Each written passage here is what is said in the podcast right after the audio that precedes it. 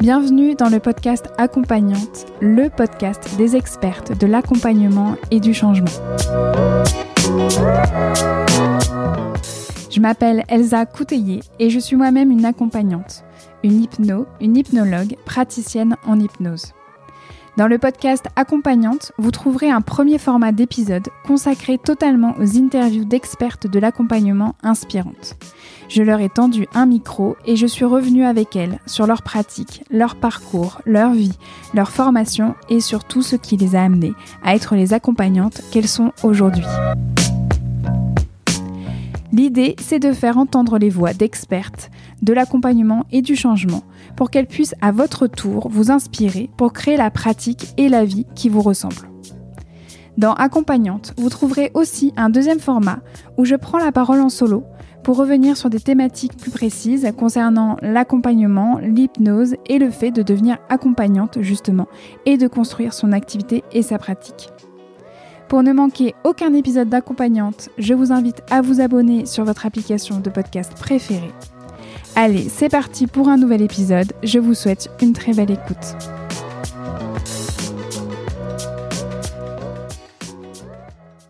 Bonjour et bienvenue dans ce nouvel épisode solo d'accompagnante. Il s'agit du troisième épisode de la série audio consacrée au chemin de la reconversion vers les métiers de l'accompagnement. Vous pouvez retrouver sur le podcast les deux premiers épisodes qui étaient consacrés premièrement à la genèse de ce chemin de reconversion vers les métiers de l'accompagnement et au choix de sa pratique d'accompagnement pour le deuxième. Pour ce troisième épisode, nous sommes au moment où, ça y est, vous avez choisi votre pratique d'accompagnement et vous cherchez l'école parfaite pour vous, pour vous former. Choisir son école de formation, c'est pas quelque chose d'anodin. C'est pourquoi aujourd'hui je partage avec vous les huit critères qui me semblent importants à prendre en compte, selon moi, quand on choisit son école de formation. Je le précise, ces huit critères sont liés à mon expérience et à ma personnalité. Ils sont là pour vous donner un éclairage sans prétendre être le soleil. Autrement dit, faites toujours à votre sauce, écoutez-vous, il n'y a que vous qui pouvez savoir pour vous. On passe tout de suite au critère numéro 1 qui est la réputation de l'école que vous visez. La réputation, ça peut s'entendre sur plusieurs niveaux, ça peut s'entendre sur plusieurs aspects. Déjà, il y a tout simplement la base de la base, c'est comment votre école, votre future école est connue, voire reconnue. Comment elle rayonne dans le game de votre pratique? Il y a aussi cet aspect qui est lié autour de l'ancienneté. Alors, je fais une parenthèse aussi concernant l'ancienneté. C'est-à-dire que c'est pas parce qu'une école est créée depuis un certain temps, étant la place en fait depuis un certain temps, que forcément c'est la meilleure école pour vous ou que c'est la meilleure école tout court. Parce qu'il y a des écoles qui ont été créées depuis un certain temps et qui malheureusement s'essoufflent, qui malheureusement ont du mal à se mettre à jour et qui même en fait pourraient se reposer sur leur laurier alors qu'une école qui vient de se créer est dans quelque chose de beaucoup plus ancré, beaucoup plus en fait moderne et qui surtout en fait aura fait l'effort de se mettre à jour. Donc voilà, l'ancienneté c'est un critère à prendre en compte, mais c'est pas le seul. C'est-à-dire aussi à quel point en fait c'est important pour vous de sentir que bah, c'est une école qui existe depuis un certain temps. Je suis pas du tout en train de dire que toutes les écoles qui ont été créées depuis un certain temps en fait s'essoufflent toutes. C'est pas du tout ça.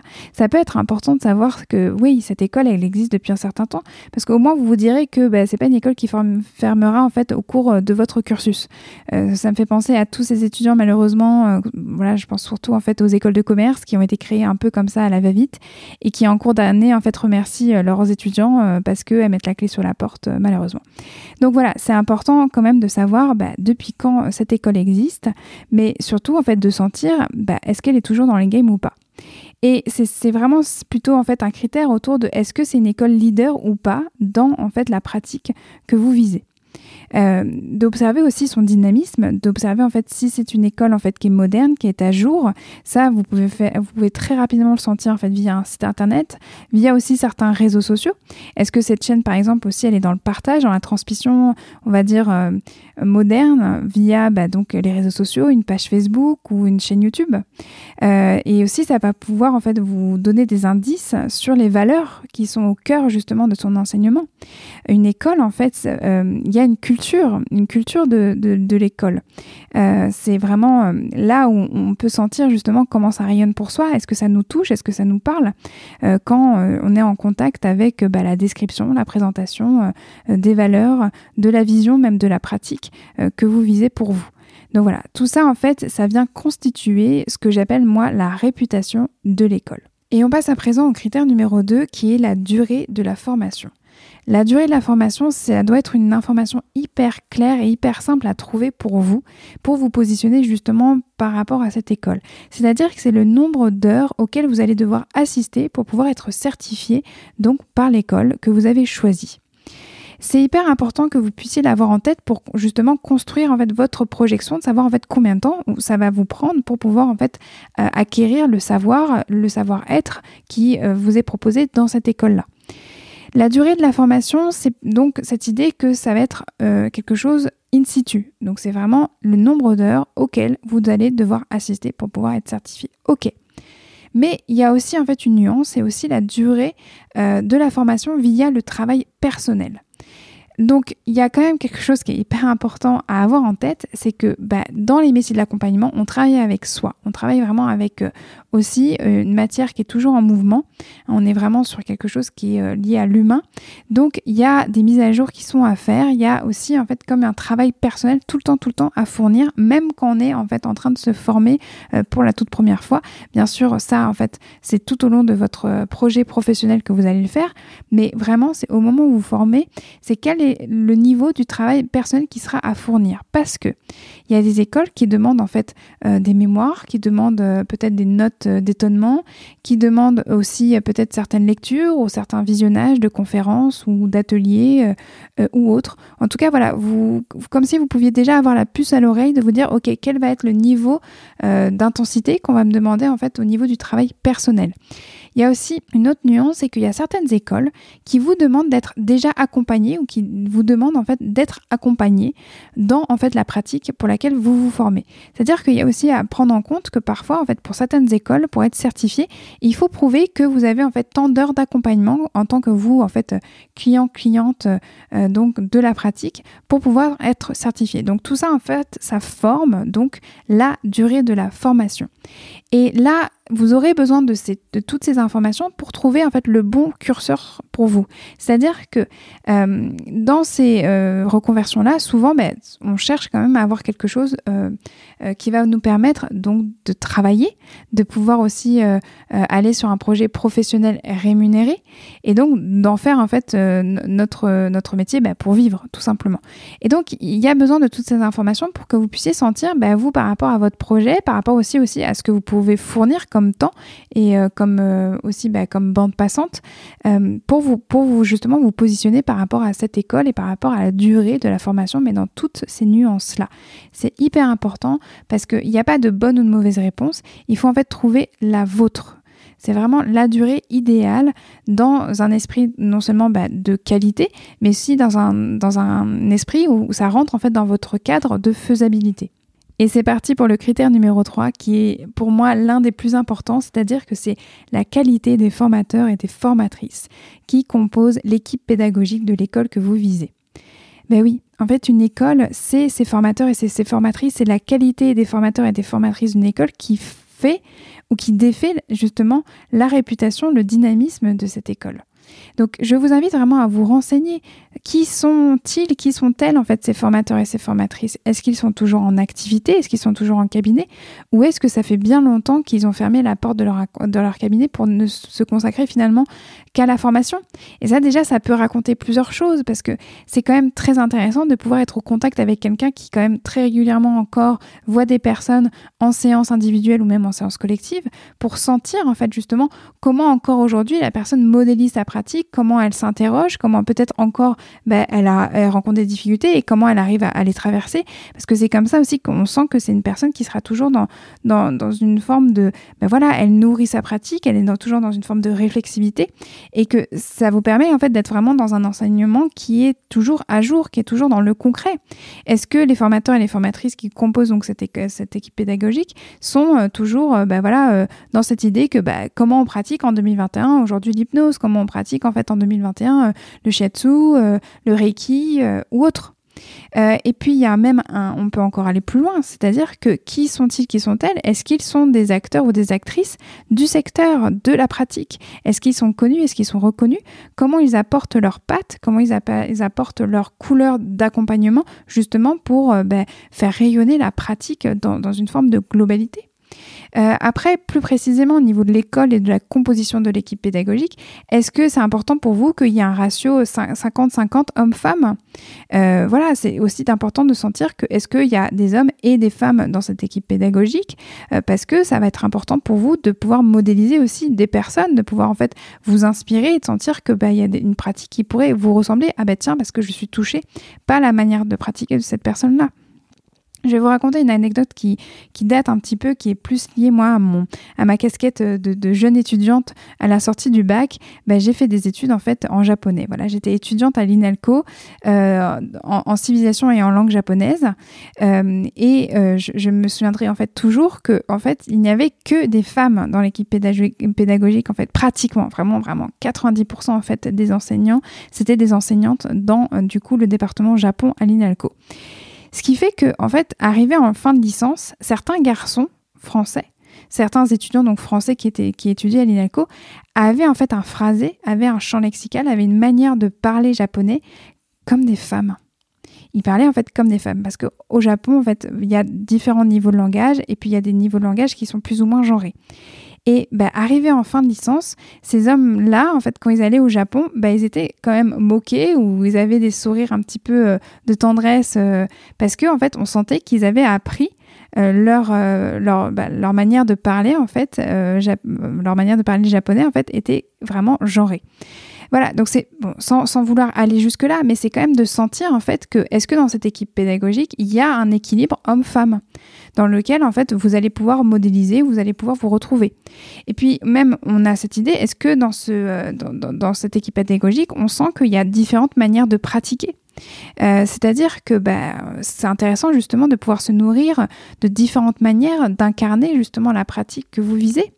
Euh, et ça, vous allez pouvoir vous en rendre compte en menant euh, votre petite enquête, c'est-à-dire que normalement, vous pouvez trouver sur le site internet bah, de l'école que vous visez bah, la composition de l'équipe pédagogique, et à vous de googliser, à vous de regarder justement en fait comment rayonne chaque formateur ou chaque formatrice. ça serait intéressant de savoir justement, puisque bah, quand on est enseignant et enseignante, il y a l'amour de la transmission et du partage. Est-ce que euh, ces formateurs, ces formatrices bah, euh, euh, animent une chaîne YouTube? Ou animent un podcast ou animent même un blog ou des réflexions sur les réseaux sociaux pour aussi un petit peu vous positionner, savoir est-ce que ça vous touche ou est-ce que ça vous touche pas justement quand vous êtes au contact de ces personnes qui seront en fait les personnes qui vont être vos, vos enseignants et vos enseignantes. Est-ce que vous appréciez leur manière en fait de partager, leur manière en fait d'être pédagogue ou pas du tout? Voilà. Donc, c'est cette idée vraiment que la qualité des formateurs et des formatrices fait ou défait la réputation d'une école. Et on passe désormais au critère numéro 4, qui est en réalité un double critère, puisqu'il se compose d'une double notion. Premièrement, la notion de courant de pratique et deuxièmement, la notion de spécialité. Je vais démarrer avec la notion de courant de pratique. Peut-être que la pratique qui vous intéresse le plus ou celle en fait que vous avez choisie est une héritière de différents courants, de différentes manières de pratiquer. Donc c'est à vous de vous renseigner sur l'histoire de la pratique qui vous intéresse le plus ou celle que vous avez choisie pour bien comprendre là la pratique est enseignée dans cette école-là, elle vient de quel courant? Elle vient de quelle manière de voir la pratique? C'est-à-dire que une pratique, souvent, elle n'existe pas que depuis un an, deux ans, trois ans. Elle est vraiment l'héritière de toute une histoire, elle est l'héritière de penseurs et de penseuses qui l'ont construite, elle est l'héritière de personnes qui l'ont euh, partagée. Et tout ça, il y a peut-être une évolution qui a pu se faire, où vraiment bah, on imagine un fleuve en fait avec un courant, où il y a peut-être des embranchements qui ont été à un moment donné très significatifs. À vous de repérer là dans l'école de formation qui vous plaît vraiment le plus, quel est cet embranchement-là? Quel est le courant de pratique qui est enseigné dans cette école-là?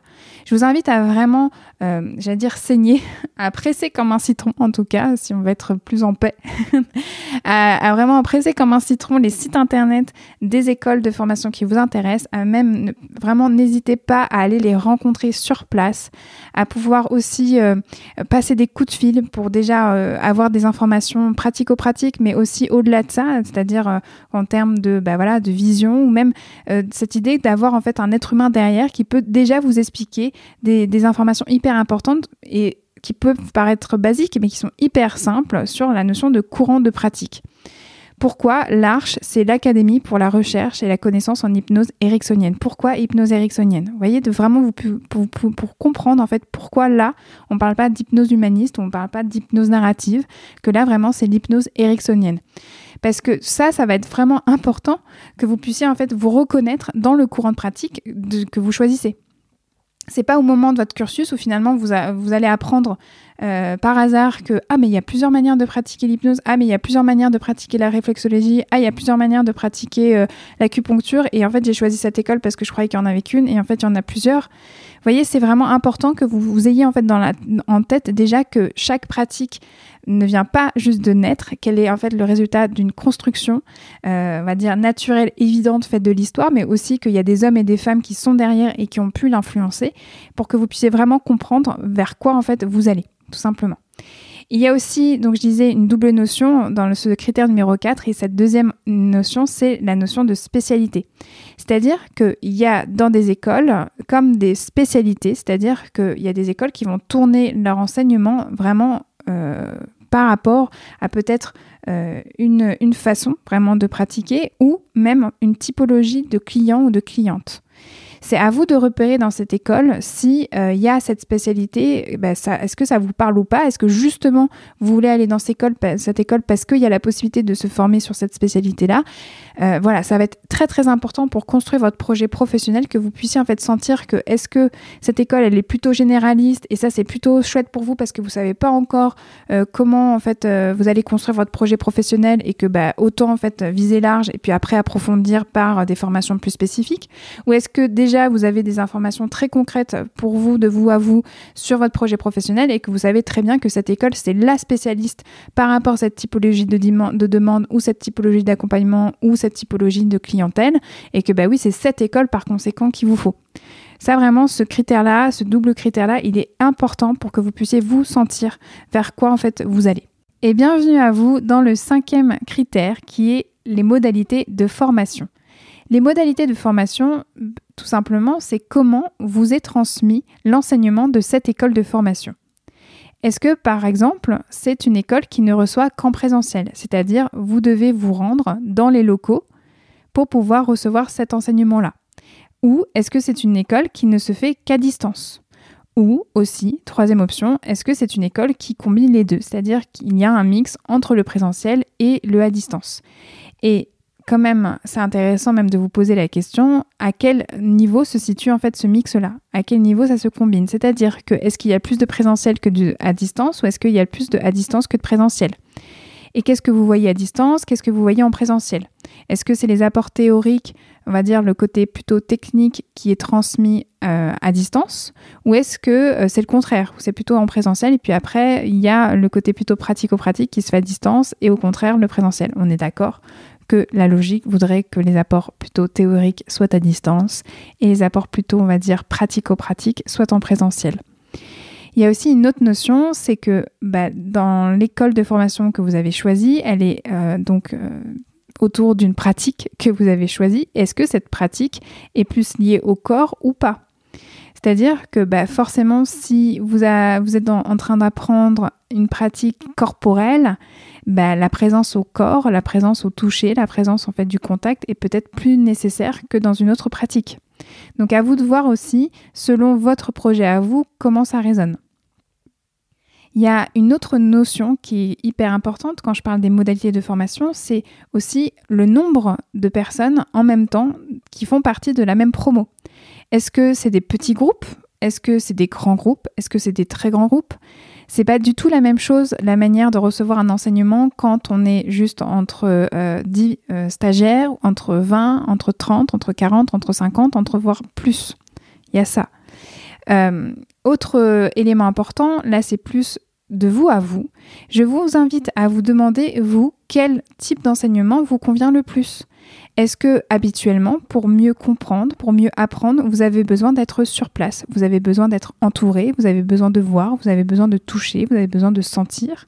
Ça, c'est très important. Ça veut dire que c'est comment en fait votre encodage de l'apprentissage se situe pour vous. Euh, est-ce qu'il y a des choses qui sont au contraire plutôt euh, limitantes? C'est-à-dire que moi, je connais des personnes, et j'en fais partie, euh, où tout ce qui est lié à des enseignements à distance, c'est un poil plus compliqué que moi. J'ai euh, comme des petits troubles de l'attention. Euh, on va dire que des formations qui sont en ligne, où je passe de chapitre en chapitre, ça peut être extrêmement fait difficile pour moi. J'ai un cerveau qui part dans tous les sens, donc j'ai besoin de cadre. J'ai besoin aussi de me sentir entourée. Il y a aussi cette notion est-ce que vous êtes suffisamment autonome pour pouvoir en fait faire des formations à distance, sentir que euh, bah, vous la procrastination vous connaissez pas, le côté voilà un peu trouble de l'intention ça vous parle pas et euh, au contraire vous êtes beaucoup plus à l'aise quand vous êtes totalement autonome dans votre apprentissage. Voilà, c'est plein de notions qui sont importantes. Je précise qu'à distance, c'est pas forcément seulement de la formation où vous êtes en train d'être sur une plateforme où vous passez de chapitre en chapitre. Le à distance, ça peut être aussi de la visioconférence, c'est-à-dire que vous avez l'enseignant qui est devant vous en train de se filmer, vous le voyez. Euh, il y a même euh, des logiciels maintenant qui permettent de travailler en, sous-groupe, euh, en visioconférence. Donc quand même, la technique nous aide. Et heureusement qu'elle est là pour qu'on puisse continuer en fait à apprendre. Mais c'est hyper important que vous puissiez vous poser la question de vous, qu'est-ce qui vous convient le plus? Parce que c'est quand même vous qui choisissez de vous reconvertir dans ces pratiques-là, donc il faut que ça vous serve, et surtout c'est vous qui payez. Ça, c'est aussi important. Vous êtes certes des stagiaires et des élèves dans ces écoles de formation, mais vous êtes aussi des clients et des clientes. Et allons à présent gaiement vers le critère numéro 6. Le critère numéro 6, c'est un voyage dans le futur. Partons ensemble dans cette merveilleuse projection où ça y est, vous êtes certifié de cette école de formation. Vous avez suivi tout l'enseignement et vous avez dans vos mains la certification qui vous permet de vous installer. Donc, on s'intéresse avec ce critère-là à l'après, à l'après-formation. À vous de vous demander si ça vous semble important de pouvoir être accompagné bah, sur cette temporalité-là. C'est-à-dire qu'il y a des écoles qui propose, on va dire, des cursus vraiment spécifiquement à l'aide à l'installation, soit des formations pour vous aider à vous installer en vous donnant le maximum de contenu pratico-pratique, mais aussi pour vous aider à poursuivre dans toute votre réflexivité sur votre posture d'accompagnante ou sur, la pratique que vous voulez vraiment en fait proposer aux personnes que vous allez accompagner. Donc il y a vraiment des écoles qui sont là aussi après votre certification. C'est important, mais pas forcément pour tout le monde, pas forcément au même niveau d'importance. Il y a des personnes qui ne ressentent pas le besoin d'être accompagnées après leur certification, qu'elles sont dans une forme d'autonomie, une forme de confiance, une forme d'alignement qui est déjà là et qui est hyper rayonnant, et tant mieux. Et donc que cette école, elle est ou pas une sorte d'accompagnement qui est proposé après la certification, eh ben, elle s'en tamponne un peu le coquillage, quoi, si je peux m'exprimer ainsi. Mais si vous, ça vous parle, si vous, ça vous semble important de vous sentir accompagné dans vos premiers pas euh, suite à votre certification, c'est vraiment essentiel que vous puissiez vous renseigner si est-ce que ça existe dans l'école de formation qui, qui vous attire le plus? Est-ce que justement c'est un critère qui est suffisamment important pour que ça soit rédhibitoire si ce n'est pas là? Que vous ne soyez pas surpris ou surprise que au moment où vous avez la certification, bah, cette école vous dise simplement félicitations et puis bah, au revoir c'est pareil, il n'y a pas de bonne ou mauvaise réponse, ça dépend vraiment de votre besoin et de là en fait où se situe votre besoin d'être accompagné sur la suite et sur vos premiers pas. C'est-à-dire que là, je parle vraiment du côté d'aide à l'installation, mais aussi même tout le après, c'est-à-dire qu'il y a la notion qu'on est quand même dans des métiers souvent de l'accompagnement qui sont assez solitaires, ou en tout cas où tout repose sur vous, sur ce que vous incarnez, sur ce que vous en fait vous proposez à l'autre. Et souvent, il y a quand même parfois besoin d'être quand même accompagné, de pouvoir se sentir soutenu, donc en tout cas d'avoir accès à des ressources qui nous permettra toujours de pouvoir nourrir notre pratique, de pouvoir nourrir notre réflexivité. Donc si vous commencez en fait à me suivre sur les réseaux sociaux ou si vous avez déjà écouté les différents épisodes d'accompagnante plus tournés vers les interviews des invités, vous allez comprendre que je parle en fait de supervision. Est-ce qu'il y a de la supervision qui, est proposée euh, dans l'école de formation? Est-ce qu'il y a des cercles de parole qui sont disponibles? Est-ce que vous pouvez venir déposer, vous maintenant que vous êtes accompagnante ou accompagnant, déposer votre pratique pour pouvoir être aidé, pour pouvoir avoir un coup de pouce quand vous êtes sur un cas bah, qui vous est difficile ou quand vous êtes sur un cas ah bah qui pim, euh, vous fait résonner quelque chose de très personnel à l'intérieur de vous? C'est hyper important que vous puissiez en fait sentir que vous avez accès à des ressources qui vous permettent toujours, toujours d'améliorer votre pratique, toujours aussi de travailler en sécurité pour vous et pour l'autre. Je parle de supervision, donc il y a des, euh, parfois il y a des groupes de supervision où il y a des personnes, des, euh, voilà, des, des, formateurs ou des formatrices qui peuvent quand même aussi continuer à vous recevoir ensuite pour avoir des supervisions plutôt individuelles. Mais on a aussi quelque chose parfois aussi qui est beaucoup beaucoup plus collectif et beaucoup plus en fait à distance aussi. C'est tout ce qui est lié à des groupes, on va dire Facebook. Est-ce qu'il y a un groupe Facebook d'échange qui est lié à cette école? Est-ce qu'il est ouvert à tout le monde ou pas Ou est-ce que c'est vraiment seulement les, certifiés euh, de cette école qui ont accès à cette ressource-là? Est-ce que l'école a un réseau d'accompagnants ou d'accompagnantes à votre disposition, là où vous pourriez en fait toquer pour échanger, type forum ou type plateforme en ligne pour pouvoir euh, justement échanger ou avoir accès à des ressources, je sais pas, à des webinars, à des conférences. Euh, voilà, c'est à vous de pouvoir sentir est-ce que déjà vous avez besoin ou pas pour la suite une fois que vous aurez en fait cette certification Oui, non. Si c'est oui, ben, quelles sont les modalités qui sont proposées dans l'école de formation que vous allez choisir? Est-ce que ces modalités vous plaisent ou pas?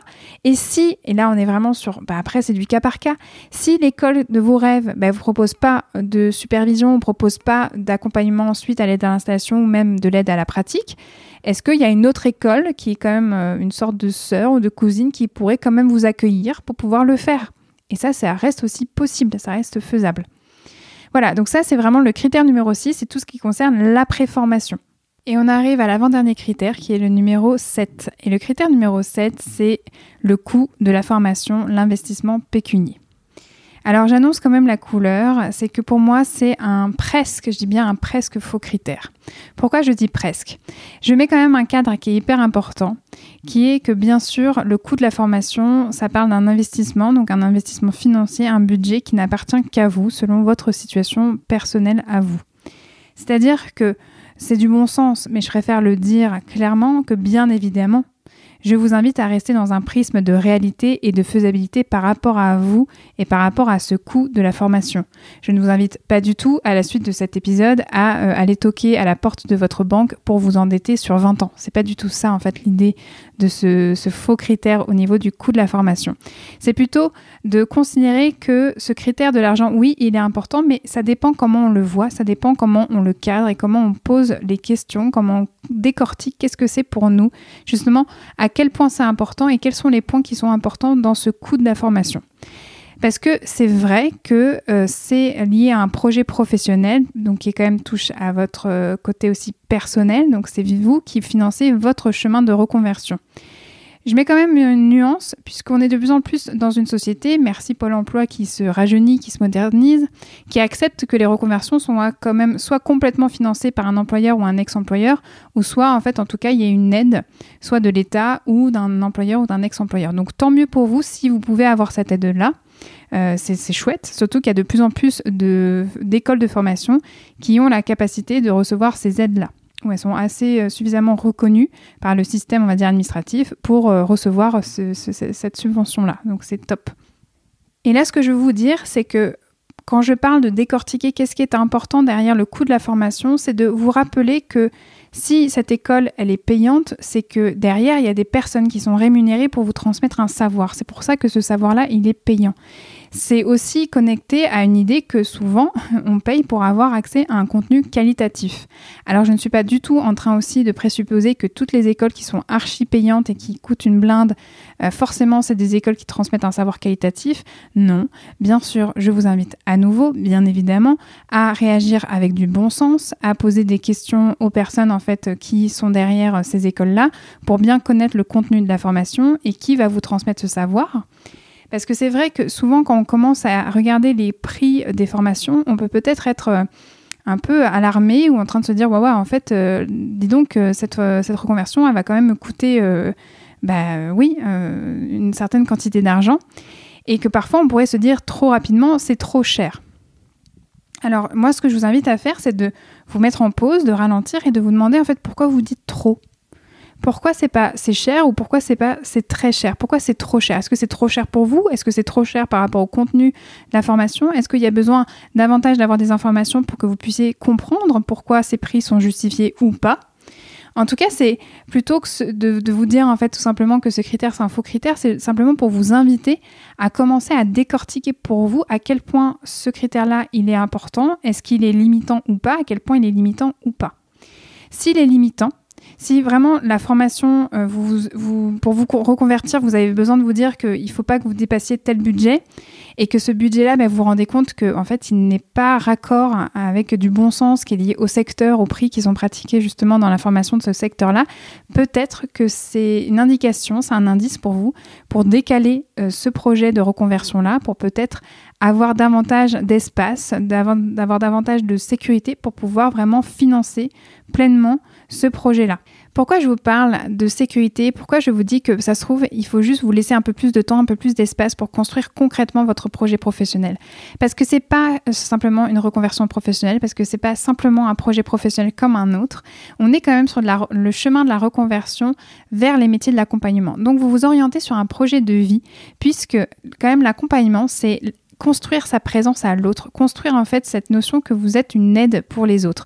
Donc si vous n'êtes pas en sécurité, on va dire euh, financière, mais ça va toucher de toute manière à votre sécurité émotionnelle, votre sécurité psychique, votre sécurité corporelle, si vous n'êtes pas en sécurité pour vous-même, vous ne serez pas en sécurité pour l'autre puisqu'on est quand même sur des métiers qui sont orientés, donc comme je disais, à l'accompagnement d'autrui. Donc c'est des personnes qui actuellement dans leur vie rencontrent des difficultés, des problématiques, elles ont des éléments à traverser pour lesquels elles se disent que toutes seules, elles n'y arrivent pas. Donc elles reconnaissent qu'elles ont besoin d'un coup de pouce. Et en plus, elles vous demandent à vous de leur donner ce coup de pouce-là. Par conséquent, on se rend compte quand même de l'honneur qui nous est fait. C'est pas rien tout ça. Donc moi, ce que je vous dis là-dedans, c'est que j'aimerais que vous puissiez vous donner les moyens d'être à la hauteur de l'honneur qui vous est fait quand il y a une personne qui vient de déposer sa problématique auprès de vous. C'est-à-dire que vous vous rendez compte que le coût de la formation, certes, c'est un coût, mais c'est aussi un investissement pour vous et pour autrui. C'est aussi comme ça que vous allez pouvoir rentrer dans une forme d'abondance, d'attraction. Qu'est-ce que vous voulez en fait y mettre déjà dans ce choix de, de l'école de formation? Alors toujours dans le bon sens, c'est-à-dire que je le rappelle, ce n'est pas parce qu'une école coûte cher qu'elle est qualitative. Donc vraiment, vous gardez votre regard, votre regard même critique là-dessus. Mais c'est cette idée quand même que si vous êtes dans une forme d'alignement dans le choix de votre formation, que vous avez l'impression que oui, cette école-là que vous choisissez, c'est un grand oui. Elle coche pratiquement tous les critères. C'est l'école la presque la plus parfaite en fait pour vous et que vous vous sentez en fait aligné avec ce choix-là, mais que ah tiens oui c'est qu'elle coûte cher. Ben ok, c'est ok en fait qu'elle coûte cher. C'est tout. Point. En fait, vous voyez pourquoi pour, moi c'est un faux critère. C'est que si ça répond à un grand oui quand vous dites que ouais, c'est là que j'ai envie d'apprendre ma pratique, ben à un moment donné, euh, quelque part, en fait, les choses vont se mettre en place pour vous parce que vous vous sentirez aligné avec le savoir, avec la qualité du savoir qu'on vous transmet.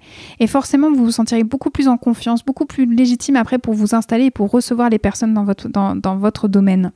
C'est-à-dire que vous imaginez bien que si vous êtes en train de suivre un enseignement où vous sentez de toute manière que vous avez payé ben, un peu le truc ric-carac, un peu le truc médiocre, ben, peut-être en fait sûrement même quand vous serez en train de recevoir les personnes dans votre cabinet, et eh ben, vous sentirez en fait que votre accompagnement ben, il n'est pas top que vous sentez que vous n'êtes pas allé jusqu'au bout, que vous n'avez pas donné tous les moyens pour pouvoir avoir l'alignement ou la confiance, la légitimité dans ce que vous transmettez.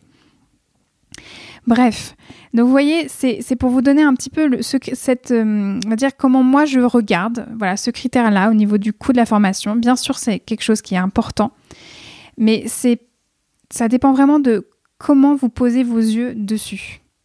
Après, forcément, là, quand je vous dis tout ça, moi, c'est lié à ma personnalité, c'est lié aussi à mon histoire personnelle. Euh, je pense que ce critère-là, c'est celui qui me touche le plus euh, dans la liste. Euh, voilà, le, payer pour un savoir, rémunérer quelqu'un pour la transmission, pour le partage d'une information, pour le partage voilà, d'un savoir-être, d'un savoir-faire, pour moi, c'est absolument normal et essentiel. Je sais qu'on est dans une époque où aujourd'hui, pratiquement tout est accessible en fait via Internet. Merci YouTube, merci Google. C'est génial de pouvoir en fait vulgariser les savoirs et de les partager au plus grand nombre. Ça vraiment, on revient pas là-dessus. C'est absolument magnifique. Mais c'est aussi en fait génial de pouvoir rémunérer en fait une école, rémunérer des formateurs, des formatrices par rapport au partage de leur expérience, de leur pratique. Le dernier et huitième critère, c'est la localisation. Où se situe l'école dans laquelle vous aimeriez vous former? J'ai envie de vous dire que c'est quand même aussi un faux critère. Alors, pareil, c'est presque un faux critère. C'est-à-dire que oui, bien sûr que c'est important hein, de prendre en compte où se situe concrètement l'école où vous aimeriez vous former. Mais bon, pareil, si c'est l'école qui euh, correspond vraiment à votre identité, à vos, valeurs, que vous sentez que le savoir est qualitatif, qu'importe en fait où cette école se situe. Vraiment, j'aimerais que vous puissiez vous autoriser à vous dire qu'importe. C'est-à-dire que oui, bien sûr que si ce n'est pas exactement là où vous habitez, ben, bien sûr, ça va vous demander en fait un budget aussi transport, un budget euh, logement pour que vous puissiez suivre la formation. Mais pareil, on revient sur le critère numéro 7 par conséquent. Et ça, vous savez exactement ce que j'en pense. Mais en tout cas, euh, là, j'aimerais terminer sur, euh, par rapport à ce critère-là, en tout cas, j'aimerais terminer sur une anecdote pour vous dire que à un moment donné, j'ai cru que c'était un critère important puisque euh, moi, j'avais comment j'ai choisi l'arche. Hein. comment j'ai choisi, l'arche, c'est-à-dire que l'arche, ça cochait quand même beaucoup, beaucoup, beaucoup de critères par rapport en fait à ce que je vous ai dit. C'est une, une, excellente école qui a très très bonne réputation. C'est une école même leader. c'est une école qui est moderne, qui franchement on n'a pas grand-chose à lui reprocher dans, sa dans son dynamisme, dans son implication par rapport euh, à la pratique de l'hypnose. C'est quand même incroyable tout ce qui se passe en ce moment à l'Arche. C'est vraiment une école qui se pose beaucoup de questions, qui a beaucoup de chantiers en cours, qui est toujours en train de se renouveler. Bref, euh, voilà, pour moi, ça répondait vraiment à beaucoup, beaucoup, beaucoup de critères. Et à un moment donné, un peu pour partager quand même avec euh, une autre école, je me disais, attends, attends, attends, je vais regarder quand même où elles se situent les deux, je vais regarder en fait où se trouve vraiment la formation signe extraordinaire du destin, magnifique. L'arche, les locaux de l'arche sont à Louis Blanc, en tout cas à l'époque. Je vois sur le site internet, sur internet, tac tac, je tape, ah, je suis à 5 minutes à pied de l'arche. C'est un signe. Ça veut dire qu'il faut que je m'inscrive à, l'arche. C'est le destin qui m'envoie en fait chez eux. Voilà, ça ne pouvait pas être plus beau. Euh, c'est évident que maintenant, euh, je vais m'inscrire à l'arche puisqu'ils sont juste à 100 minutes à pied. Et euh, donc je m'inscris à l'Arche et juste quelques semaines avant mon premier module de formation, je reçois la convocation. Et l'adresse de convocation, c'est pas du tout là où j'avais regardé. C'est-à-dire qu'à l'époque, l'Arche, ils n'étaient pas rue de Fontarabie comme maintenant là dans le 20e arrondissement, en tout cas de ce côté du 20e arrondissement. Ils avaient des locaux donc à Louis Blanc, mais ils avaient des locaux aussi dans le 20e arrondissement. Et donc, ce qui faisait que les locaux où la formation avait lieu n'étaient pas du tout à 5 minutes à pied de chez moi. Je, donc, c'était pas du tout en fait ce que j'avais imaginé. enfin, si, un petit peu quand même. Enfin, vous sentez un peu le truc. Euh, alors, je ne sais pas ce que ça veut dire aujourd'hui, a posteriori, qu'est-ce que je pourrais raconter là-dessus. C'est-à-dire que bah, j'avais juste besoin d'un petit coup du destin supplémentaire, d'une excuse pour pouvoir choisir vraiment l'arche euh, en me disant que c'était les signes qui m'envoyaient chez eux. Enfin, bref, je ne sais pas. Mais en gros, vous auriez vu ma tête quand j'ai vu l'adresse de la convocation où je m'étais pas du tout là où j'avais imaginé parce qu'en plus, moi, j'avais fait les reparages, hein, j'avais été voir, hein. j'avais vu leurs plaques et tout, j'avais vu l'immeuble. Je me suis dit, ah, mais oui, c'est là, c'est là où je commencerai à apprendre l'hypnose. Et en fait, pas du tout. Donc voilà, c'est pour vous dire que tout ça, dans, un sens ou dans l'autre, de toute manière, c'est un faux critère. Il y a un truc en vous qui saura quelle est l'école qu'il vous faut. Il y aura un truc en vous qui vous permettra de pouvoir en tout cas construire cette, cette sensation-là. En termes de conclusion, je tiens quand même à vous dire qu'il n'y a pas d'école parfaite. Il y a peut-être des écoles presque parfaites, mais il n'y a pas d'école parfaite. Dans le sens où, de toute manière, même dans l'humanité, la perfection, pour moi, je n'y crois pas vraiment. C'est-à-dire que vous n'êtes pas parfait, je ne suis pas parfaite, et c'est très bien comme ça. Et c'est pareil pour les écoles. Par contre, il y a sûrement une école qui est presque parfaite pour vous, ou en tout cas qui coche vraiment beaucoup de vos critères à vous. À nouveau, j'espère vraiment que cet épisode aura pu vous aider, aura pu vous inspirer pour vous donner une sorte de grille de lecture ou d'ébauche de grille de lecture pour mieux euh, appréhender justement le choix de votre école de formation. Si vous avez des questions, n'hésitez pas à euh, me les préciser par mail en me contactant donc sur hypnose.elsacouteiller.com ou via mon site internet elsacouteiller.com ou directement sur mon compte Instagram at echypnose. Je tiens aussi à dire que bien sûr tout ça à nouveau c'est lié à ma façon de voir les choses, à ma personnalité et aussi mon expérience. Donc l'idée c'est de toujours vous autoriser à faire à votre sauce et c'est hyper important. Pour conclure, je vais faire un dernier récap par rapport à ces huit critères. Donc on avait le numéro 1, c'était la réputation de l'école. Le numéro 2, c'était donc la durée de la formation. Numéro 3, les formateurs et les formatrices qui composent l'équipe pédagogique. Le numéro 4, la notion de spécialité et de courant de pratique. Le numéro 5, les modalités de formation. Numéro 6, l'après-formation. Numéro 7, le coût de la formation. Et numéro 8, la localisation. Je vous souhaite une très très belle continuation. Au plaisir de vous retrouver pour un prochain épisode.